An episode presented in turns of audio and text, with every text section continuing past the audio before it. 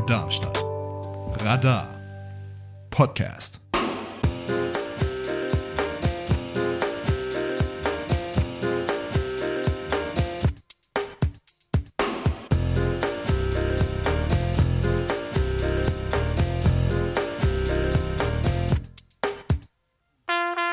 Shakespeare und Co. Eine Stunde Kunst und Kultur bei Radio Darmstadt. Und am Mikrofon sagt Hallo der Michael Ihringer. Wir haben heute eine ganz besondere Ausgabe von Shakespeare und Co. Denn es geht nicht um die Theaterwelt oder nur sehr indirekt, sondern um zwei Darmstädter Autoren, ich hätte fast gesagt Krimi-Autoren, denn das ist der Großteil ihres Övres. Der eine, den wir heute zu Gast im Studio haben, hat tatsächlich eine große Theateraffinität. Das ist Stefan Benz, der in Darmstadt seit 30 Jahren als Kulturredakteur beim Darmstädter Echo ist oder genauer gesagt war. Wir werden mit ihm darüber sprechen, was da los ist. Und der seit 2019 angefangen hat, Darmstadt Krimis aus der Theaterwelt zu schreiben. Und er hat seiner Krimi-Trilogie noch ein weiteres Werk hinzugefügt, das jetzt kein Krimi mehr ist, aber auch in der Theaterwelt spielt. Da sind wir sehr gespannt, werden auch ein bisschen was draus hören. Und der andere Autor, den wir heute im Studio sitzen haben, das ist der Klassiker des Darmstädter Krimis, des Darmstadt-Krimis. Das ist Michael Kiebler, der inzwischen 15, äh, 16 oder 17 Darmstadt-Krimis geschrieben hat. Das werden wir mit ihm noch genauer klären. Und äh, der aber auch seinem Övre nicht ganz treu geblieben ist, im Sinne von, es ist nicht alles Krimi, was aus seiner Feder kommt. Da können wir auch gespannt drauf sein und werden selbstverständlich auch ein bisschen was hören. Stefan, herzlich willkommen erst einmal hier bei Radar in meiner Sendung Shakespeare und Co. Ich habe es vorhin schon angedeutet, du warst Redakteur beim Darmstädter Echo, du hast jetzt zum Jahreswechsel aufgehört. Äh, das heißt, deine Buchkarriere ist jetzt dein Fokus oder was steckt da dahinter? Naja, ein, ein jedes Ding hat seine Zeit. Wollen wir mal gucken, wie es weitergeht. Ich habe jetzt im Moment äh, kein fünftes Romanprojekt oder sowas vor der Brust. Ähm, aber äh, ich will mich erstmal neu orientieren. Ich habe jetzt äh, 30 Jahre, war ich Mitglied der Darmstädter Echo-Redaktion. Nächstes Jahr habe ich, glaube ich, mein 40-jähriges ähm, Schreibjubiläum. Da habe ich meinen, meinen ersten Artikel in der Lokalredaktion über eine Veranstaltung vom Blaugold Casino, glaube ich, geschrieben. Ähm, also ja, da kann man ja auch mal innehalten und äh, im Moment äh, bin ich als äh, freier Kulturjournalist unterwegs und äh, bin ja auch bei, bei der äh, Literaturgruppe Poseidon unterwegs und ähm, wir haben ja ab und zu immer mal ein Anthologieprojekt, äh, Lesungen und sowas. Also von daher wird mir nicht langweilig, aber ich habe mir jetzt nicht meine Tage vollgepackt. Und du bleibst auch den Darmstädter Zeitungslesern so gesehen noch erhalten. Du schreibst als freier Redakteur schon ab und zu nochmal fürs Echo. Als freier Mitarbeiter, genau. Über meine Themen, äh, Film, Fernsehen, Theater, Tanz. Äh, das versuche ich weiter zu kultivieren. Ja, und äh, Schreiben und dein Thema Theater, dann sind wir ja genau bei der Frage, was denn da 2019 los war. Äh, wurde dir Zeitung da zu langweilig oder wie kam es dazu, dass du anfingst, Bücher zu schreiben? Ja, das fiel zusammen äh, damit, dass ich ähm, damals schon mein, ähm, äh, ja, mein Arbeitsverhältnis runtergeschraubt hatte auf eine Drei-Tage-Woche. Und der Chefredakteur äh, Lars Hennemann fragte mich doch damals, ja, ähm, Herr Benz, was machen Sie denn dann? Haben Sie ein Buchprojekt? Wollen Sie einen Roman schreiben? Und ich so, ähm, nö, nicht, dass ich wüsste. Aber was ich eben nicht wusste, ist, dass wahrscheinlich in meinem Hinterkopf äh, schon was lief, äh, irgendwas in Produktion war, denn die Idee zu der Trilogie, die dann entstanden ist, die ploppte plötzlich während eines sehr verregneten Wanderurlaubs in Andalusien auf. Und ähm, es war eigentlich schon am, am ersten Abend, als ich meiner Frau sagte, du, ich habe da eine Idee, will was, äh, ein, ein, Theaterkritiker, der zum Theaterdetektiv wird. Und im Kern war da alles schon da. Und das habe ich dann die nächsten Jahre aufgeschrieben. Der Lars Hellmann wusste es vor dir. Äh, ja, und manchmal sind auch die Bücher schlauer als die Autoren, ja. Ja, ähm, also du, du hast dann zunächst einen Krimi geschrieben und nachher drei, in denen ein Theaterkritiker vorkommt. Äh, wenn ein Theaterkritiker ein, ein Buch über einen Theaterkritiker schreibt, da liegt ja irgendwie die Frage auf der Hand, hat das was mit dir zu tun? Bist du das? Ich bin es nicht, obwohl ich natürlich äh, eben 30 oder 40 Jahre Erfahrungen ähm, und Treffen mit Menschen und äh, Sachen, die ich auf der Bühne gesehen habe, verarbeitet habe.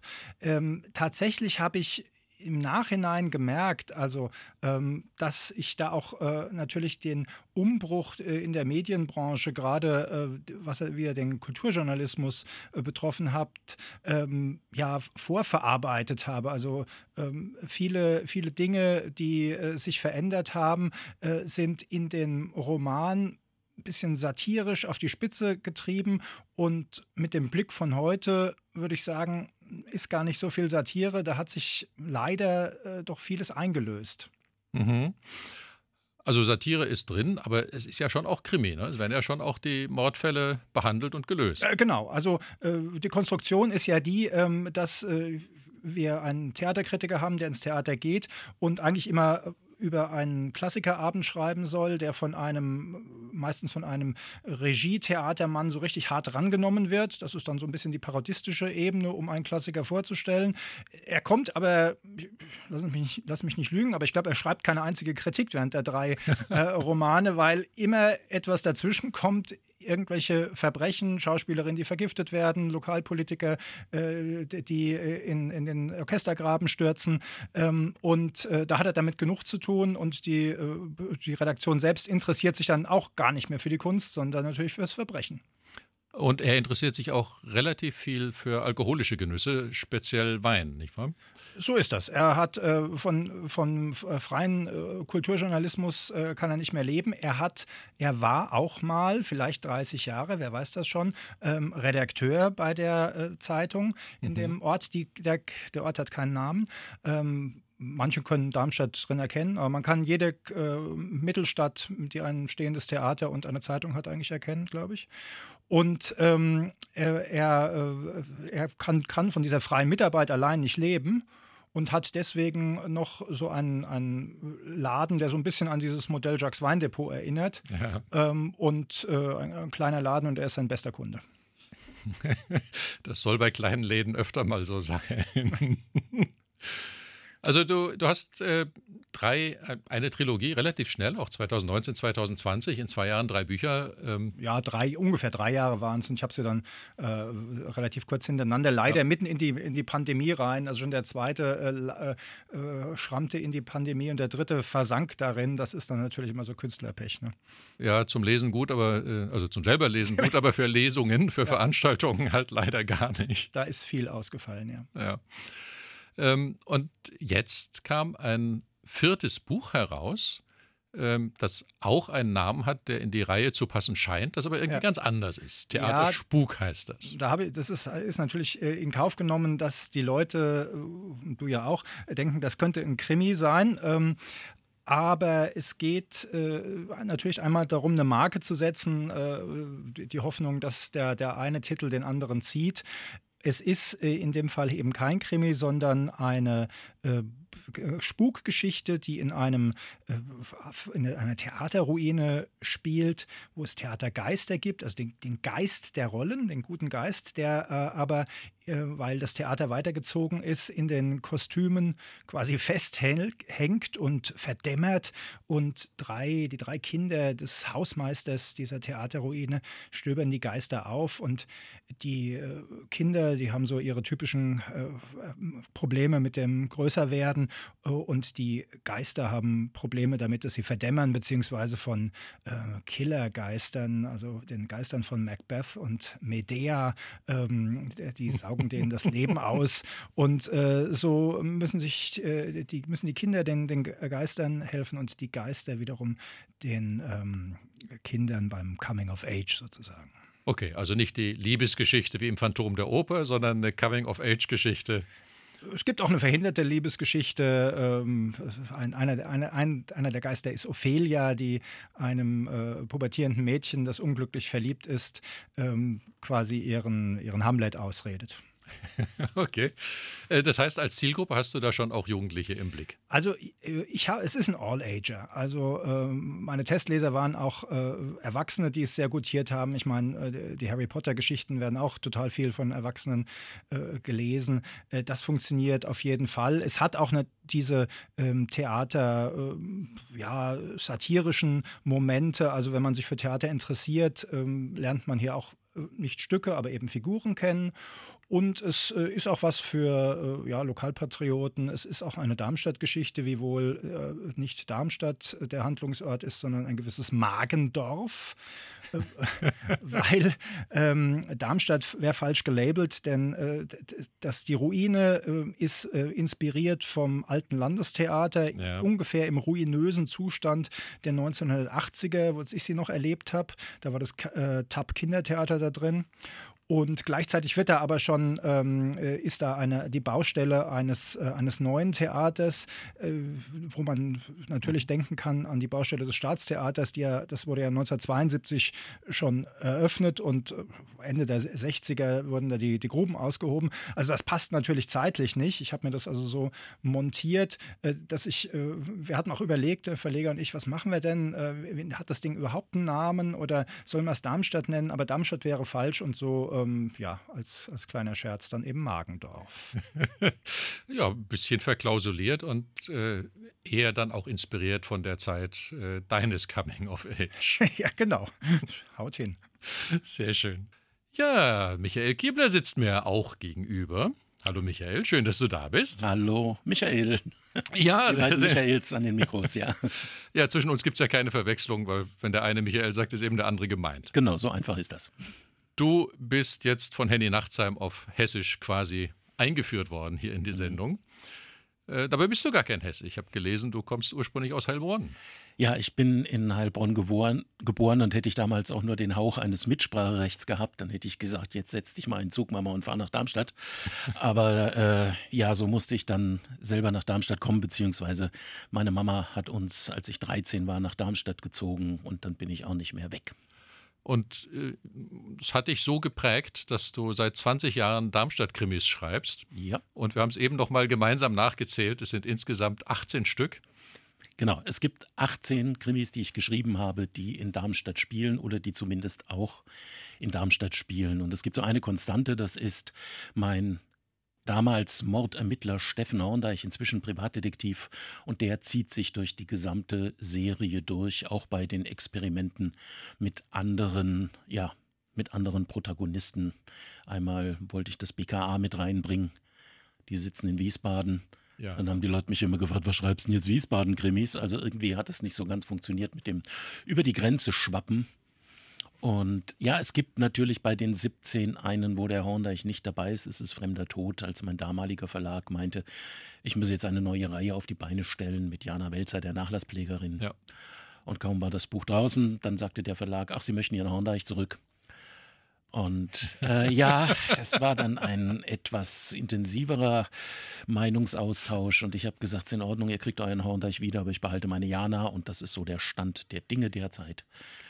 Steffen Horndeich ermittelt mit Jana Welzer, der Nachlasspflegerin. Sehr schön. Wie viel Mitspracherecht hat so ein Verlag? Ähm, ja, äh, relativ viel. Also die reden mir jetzt nicht in den Inhalt meiner Bücher rein mhm. und es ähm, sind dann eher so organisatorische Dinge. Wann erscheint das Buch? In welcher Auflage erscheint es? Wo der Verlag äh, ein sehr, sehr starkes, starke Position hat. Und das hat dann auch dazu geführt, dass vor drei Jahren ich den Verlag gewechselt habe. Und ja, jetzt sind wir wieder ganz regional. Jetzt bin ich wieder bei Sozietät in Frankfurt. Mhm. Das ist äh, irgendwie mal aus der alternativen Szene entstanden, glaube ich, der Verlag. Gell?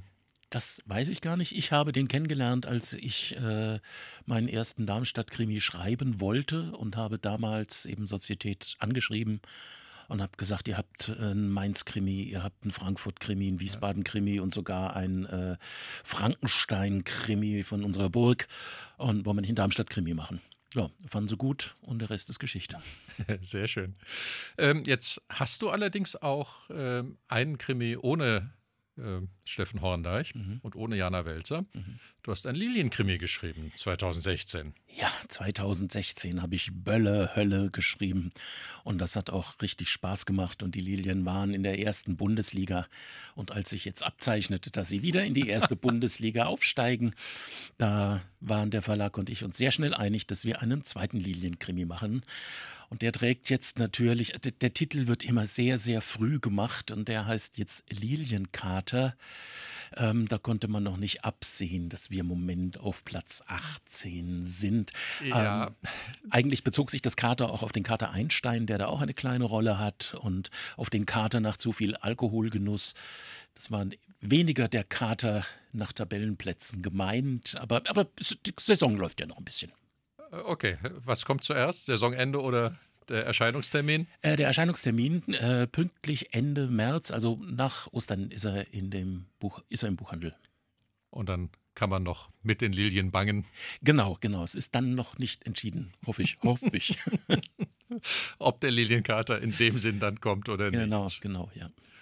Ähm, wie, wie kamst du dazu, über die Lilien einen Krimi zu schreiben?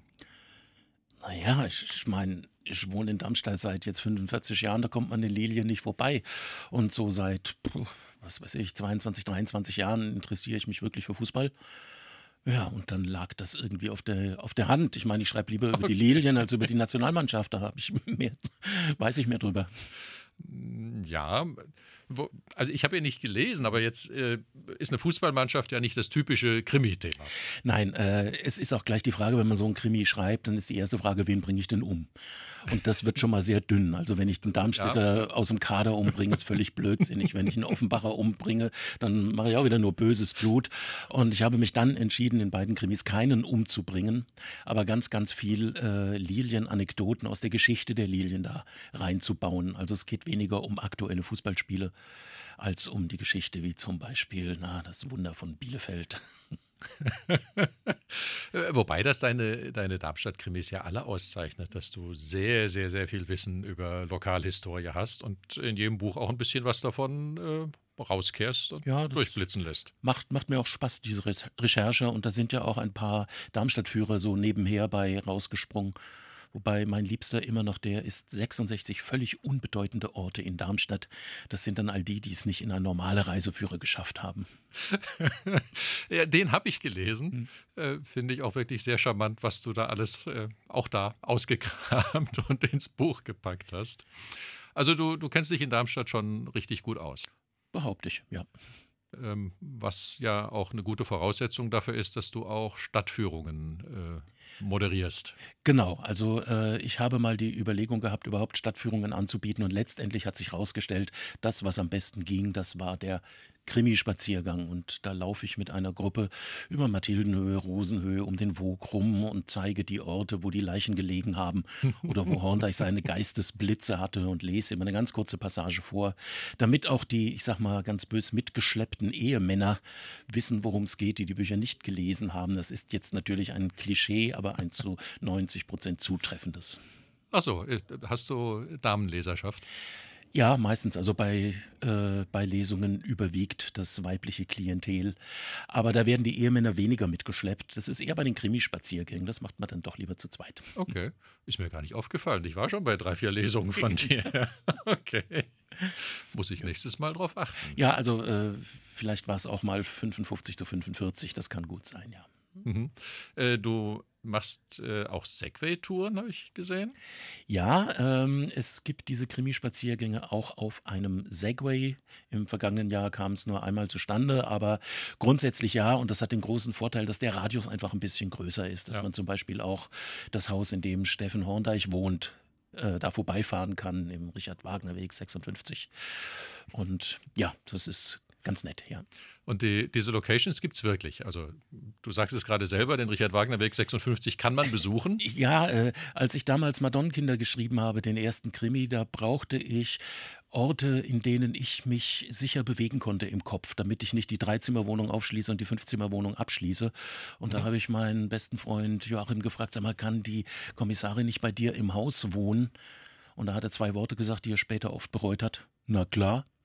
Und er hat auch gesagt, jetzt, äh, wenn irgendwann mal vor meinem Haus ein Reisebus vorbeifährt, die Türen gehen auf, 60 Asiaten steigen aus, zücken das Handy, klicken, steigen wieder ein und fahren weg, dann hast du es geschafft, Michael.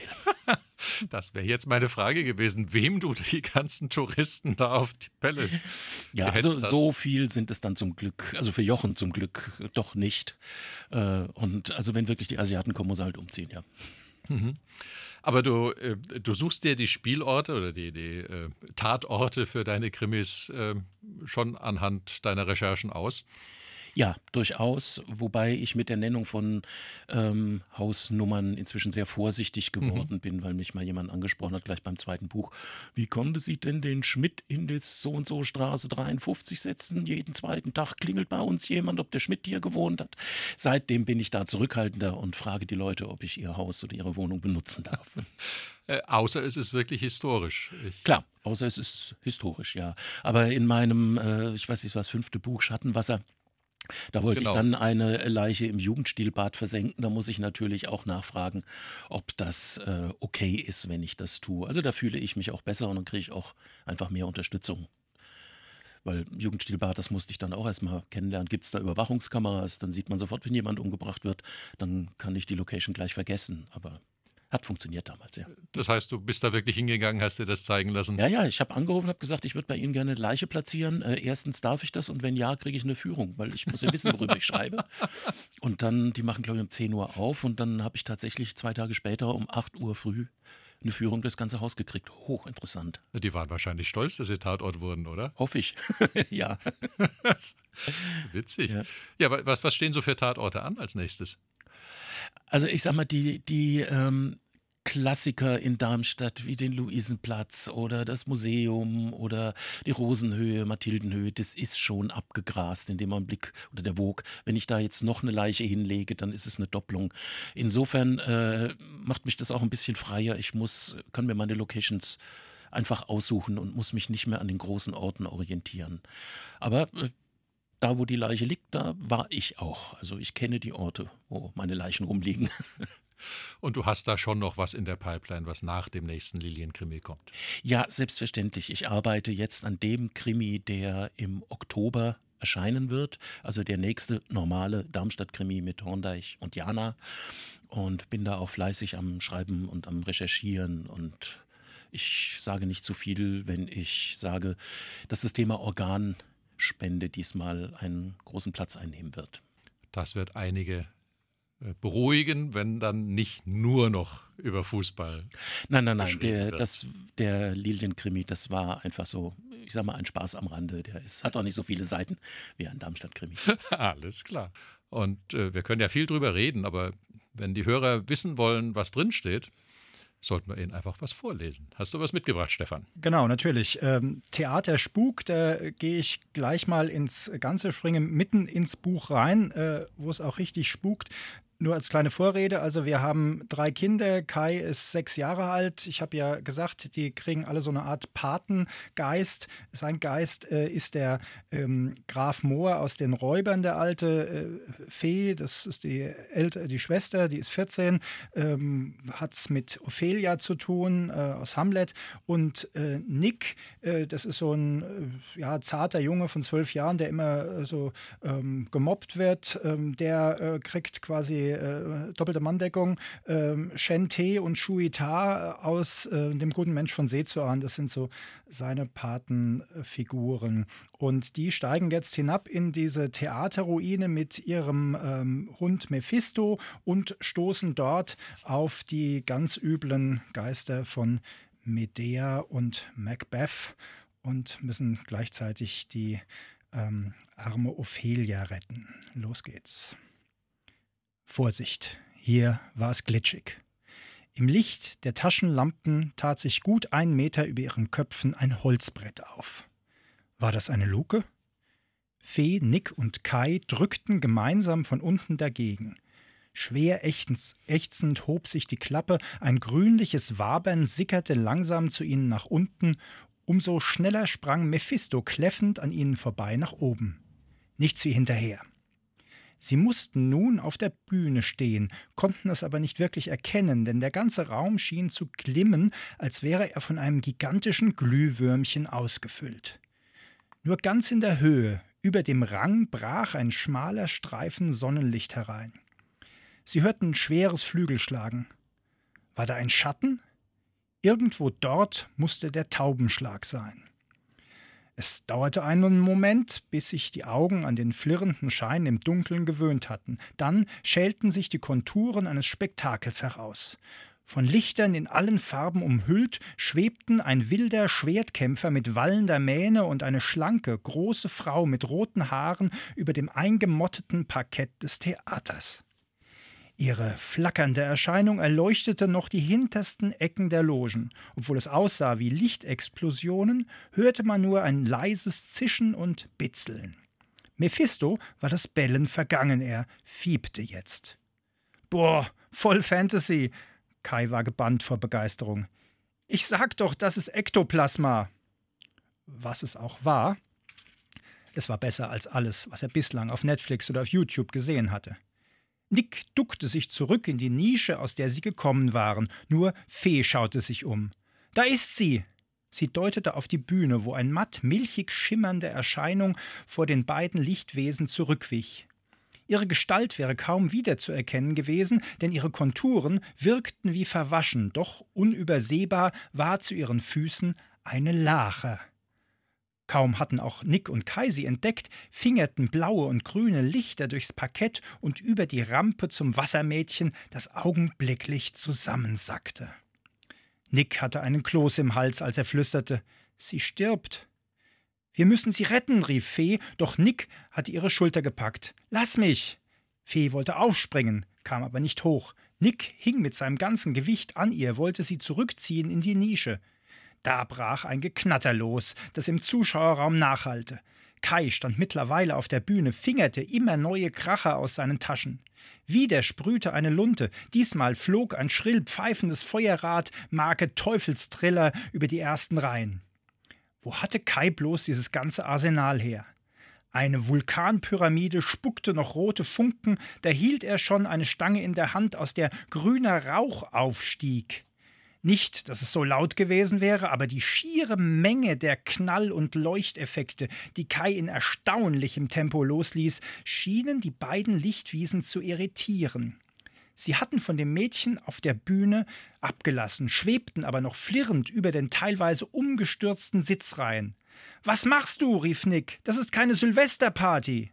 Als Antwort erklang nur das Gebell von Mephisto, der seinen Dackelmut wiedergefunden hatte. Kai schnappte sich jetzt seinen Beutel, schüttelte den Ball heraus und tippte ihn wie ein Torwart zweimal vor sich auf und bolzte ihn mit einem weiten, flachen Abschlag quer durch den Raum. Nehmt das! Die Kugel schoss durch den Krieger und die rote Frau hindurch. Jetzt musste es passieren. Kai hatte keine Knaller mehr. Für einen Augenblick schien es, als würden die Lichtwesen wieder vorrücken, doch in dem Moment sprang Mephisto an die Bühnenrampe, knurrte und kläffte, als wollte er einen Monsterdachs vertreiben. Und es wirkte. Die Erscheinungen verloren ihre Helligkeit, und es sah aus, als würden sie aus dem Saal herausgesaugt. Das war dieser Spuk, aber das ist noch reichlich mehr drin in dem Buch. Das war der Theaterspuk. Genau. Danke, Stefan Benz. Gerne. Michael, dich habe ich gar nicht gefragt. Du liest aber wahrscheinlich aus der bitteren Lüge, deinem aktuellen Darmstadt-Krimi. Genau, und ich fange da ziemlich vorne an, den Prolog lasse ich weg und steige direkt ein ins Geschehen, wo Jana Welzer mit ihrer Freundin Senta in, jetzt kommt die Schleichwerbung, in der Weinstube Kilian in Aheilgen sitzt. und da steige ich ein. Es endete, wie es immer geendet hatte mit schwarzen Zeugen der Verzweiflung drapiert über und auch auf den Wangen. Verzweiflung wegen ihm. Ersetze ihm durch den Vornamen des aktuellen männlichen Quells der Seelenpein. Jana Welzer hatte den Namen bereits wieder vergessen. Doch sie beobachtete Senta mit einem hohen Maß an physikalischem Interesse. Es war erstaunlich, wie man mit solch einer kleinen Menge an Mascara beweint und vertupft im Gesicht ein so großes Desaster anrichten konnte. Die Geometrie entsprach ungefähr einer Luftaufnahme des Mississippi-Deltas. Senta war auf dem Höhepunkt ihrer Erzählung angelangt, wie ihr endgültig klar geworden war, dass er nur ein Schwein sei, wie alle anderen Männer. Zwischen Jana und Senta stand ein Tisch, darauf die Weingläser und etwas zu knabbern. Senta schaute in Richtung Wand, an der einige Ukraine-Flaggen hingen. Janas Blickrichtung ging in den Raum hinein. So konnte Dieter, dem die Weinstube gehörte, Sentas augenblickliche Verfassung nicht erkennen, als er an ihren Tisch trat. Bei euch alles in Ordnung? Senta wandte sich ihm spontan zu, und Jana entging nicht, wie Dieters Gesichtszüge für den Bruchteil einer Sekunde völlig entgleisten. Er sagte nichts, sondern wandte sich um und verschwand sofort wieder. Sehe ich so schlimm aus? stellte Senta die eher rhetorische Frage und flüsterte gleich darauf Scheiße. Sie nestelte in ihrer Handtasche nach einem Papiertaschentuch, entfaltete es, hielt es sich ungeschickt vors Gesicht, mit der anderen Hand griff sie nach der Tasche, stand auf und flüchtete in Richtung Toilettenraum. Nein, Jana hatte keinerlei derart aufregende Männergeschichten zu berichten und schon gar nicht in dem rasanten Dreimonatstakt ihrer Freundin Senta. Jana und ihr Ben waren eher ein Paar, als dass sie keines waren, aber eben auch kein richtiges. Sein Lebensmittelpunkt lag in Berlin, der ihre in Darmstadt, und die Lufthansa und die Deutsche Bahn verdienten recht gut an den beiden. Sie erinnerte, sich der Liedzeilen Kompliziertes Innenleben, die die Dichterin Mascha Kaleko vor mehr als hundert Jahren geschrieben hatte, besungen von der Sängerin Dota in der Gegenwart. Hinter jedem Abschied steht ein Warten. Wenn dein Schritt verhallt ist, sehn ich mich. Wenn du kommst, ist jeder Tag ein Garten, aber wenn du fort bist, lieb ich dich. War das Leben also damals auch nicht leichter gewesen, tröstlich wie ein staubtrockener Keks. All das wäre noch auszuhalten gewesen, wenn Jana selbst nicht derzeit auch mit ihrem Job gehadert hätte. Senta setzte sich wieder an den Tisch. Das Mississippi-Delta war der Sahara gewichen. Sie hatte jegliches Make-up aus dem Gesicht entfernt. Stand ihr deutlich besser als die Werbeplattform für teures Dior, Chanel, Yves Saint Laurent, Armani oder natürlich auch Gucci, als die sie ihr Gesicht oftmals missbrauchte. Dieter trat wieder an den Tisch, sagte nichts, stellte nur zwei Nosing-Gläser mit Whisky ab. Das für Senta beinhaltete ungefähr die dreifache Menge als jenes für Jana. Sehr schön. Ja, so viel zu dieser Eingangsszene. Und dann geht's eigentlich erst richtig los. Ja, du hast ähm, nicht nur in diesem Buch Musikzitate. Ja, äh, ist mir ganz wichtig. Äh, also Musik, Musik überhaupt in meinem Leben und deswegen kommt es zwangsläufig in die Bücher rein. Und da landen dann auch immer wieder Lieder, die mit der Handlung verknüpft sind, also nicht nur einfach genannt werden. Und so ist das auch bei diesem Lied von Dota, die ich sehr verehre.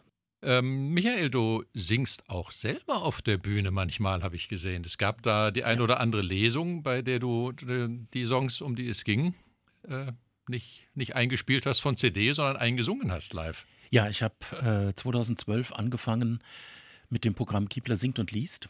Und da geht es nicht um ein Buch, sondern da gibt es eben mehrere Bücher, wo ich eine Passage daraus vorlese, wo eben ein Lied eine bestimmte Rolle spielt.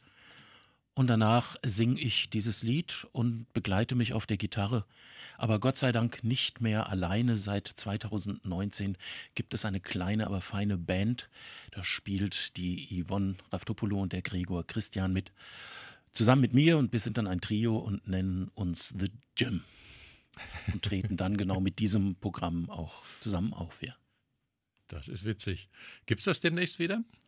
Ich hoffe. Im Augenblick gibt es noch keine konkreten Termine. Es gibt ein paar Verhandlungen, aber sobald das passiert, steht das natürlich äh, auch auf meiner Webseite und wird über Instagram und Facebook in die Welt gepostet. Natürlich, über alle Social Media, die man heute so hat. Stefan, du hast äh, alles in deinen Werken verklausuliert. Bis hin zu der Stadt, die bei dir Magendorf heißt. Genau. Ähm, mir ist aufgefallen, dass es da einen Theaterkater gibt. Ähm, das kann doch dann eigentlich nur der verklausulierte Stadtkater Einstein sein, oder? Äh, Habe ich dann, als das Buch fertig war, auch gemerkt, war aber in keinster Weise so äh, intendiert. Ich brauchte ein Tier, das in diese Ruine reingeht, quasi als Spürhund, um die Geister erstmal aus einer anderen Perspektive zu zeigen, aufzuscheuchen. Und äh, da äh, der Dackel Mephisto schon gesetzt war für die Kinder, habe ich eine Katze genommen. Und die, äh, das war auch das erste Kapitel, das ich geschrieben habe. Und dann merkte ich, naja, einmal geht nicht, das muss also rhythmisch wiederkehren. Ich glaube, er hat drei oder vier Auftritte. Und ähm, als es dann fertig war, ähm, kam ich, dachte ich, Mensch, ja, dieser Hype in Darmstadt mit diesem Einstein, den ich nie nachvollziehen konnte. Ich habe auch keine Katze. Ähm, ich habe nur eine Katzenhaarallergie. Und, äh, aber passt total. Lustigerweise haben mir also zwei Leute jetzt schon gesagt, die die Katzen haben. Ähm, ja, ich wäre so ein Katzenversteher und das, also diese Katze, die Jonathan heißt, äh, würde sich äh, genauso verhalten wie ihre Katze, was ich jetzt äh, sehr charmant fand als, als Feedback.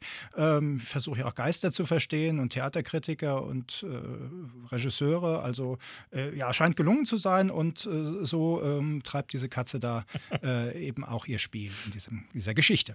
Okay, aber, aber Michael, dein, dein Lilienkater, das ist Einstein, ne? Das ist Einstein ganz eindeutig. Der wird auch als Einstein benannt und äh, Einstein trägt quasi seinen kleinen, kleinen Teil zur Lösung des großen, großen Kriminalfalls bei. Oh, das macht es dann auch wieder spannend. Zum Glück äh, spielt der Krimi eben unmittelbar nach der Aufstiegsfeier im vergangenen Jahr, Ende Mai. Und da hat der Kater Einstein auch noch in Darmstadt gelebt.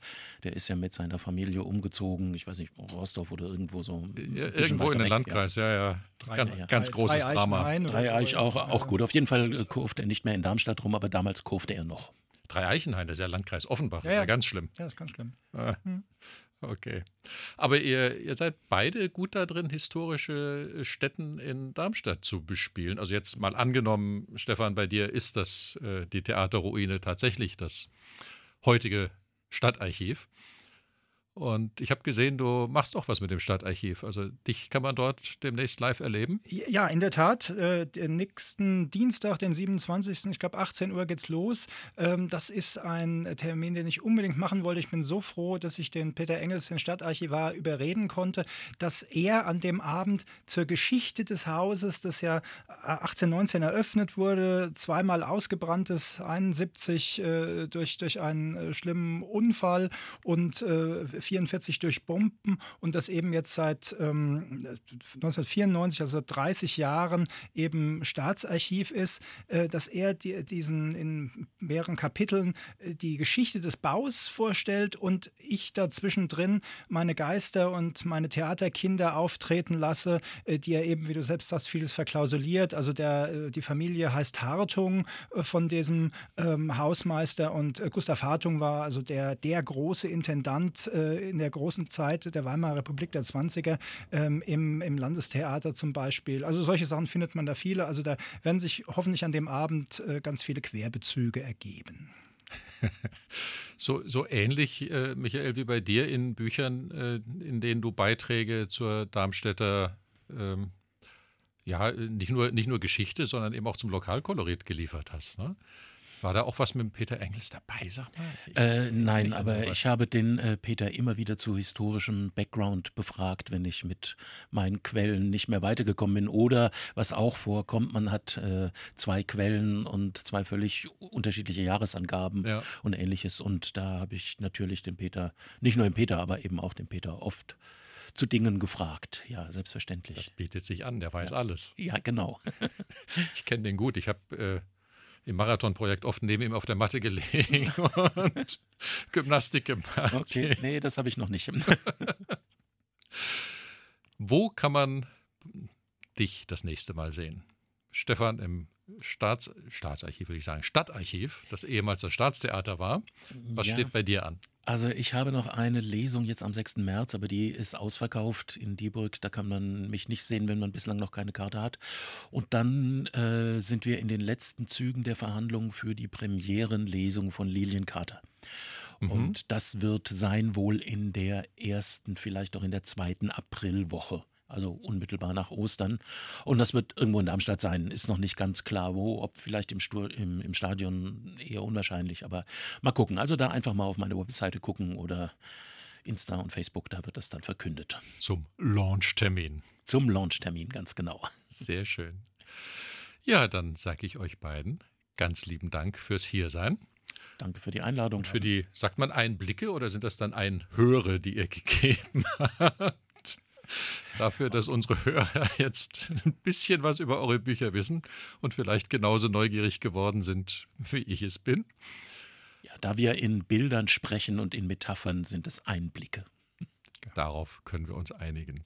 Du, du hast sowas studiert, gell? Ich habe in der Recherche für diese Sendung, du bist ja da äh, sehr charmant zurückhaltend, habe ich gelernt, dass du auch promoviert hast. Ja, ein Doktor der Philologie dann, Germanistik studiert und dann auch mal promoviert, ist aber auch schon ein Weilchen. Her. Dann nehme ich das jetzt als Autorität, wenn du sagst, man darf sagen, es sind Einblicke. ja. Ich sage euch beiden ganz herzlichen Dank, Dr. Michael Kiebler, Dankeschön. Stefan Benz. Lieben Dank fürs Hiersein, lieben Dank für die Einblicke und ganz viel Erfolg mit was immer da kommt. Danke für die Einladung. Ja, danke. Am Mikrofon verabschiedet sich der Michael Ihringer.